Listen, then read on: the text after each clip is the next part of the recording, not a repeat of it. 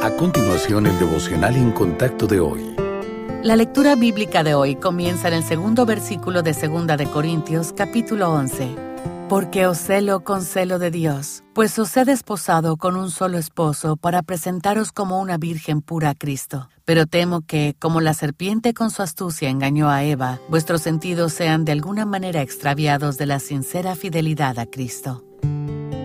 La Biblia contiene muchos ejemplos de advertencia de personas que establecieron prioridades equivocadas. Esto debería hacer reflexionar a todo creyente. Tómese un momento para considerar la importancia de llevar cautivos los pensamientos y deseos equivocados que podrían alejarle de la sincera fidelidad a Cristo. Para bien o para mal, solemos establecer prioridades de alguna de estas tres maneras evaluando los asuntos que son más importantes para nosotros, dejando que las personas o las circunstancias influyan en lo que valoramos o adoptando hábitos y mentalidades que se convierten en un estilo de vida.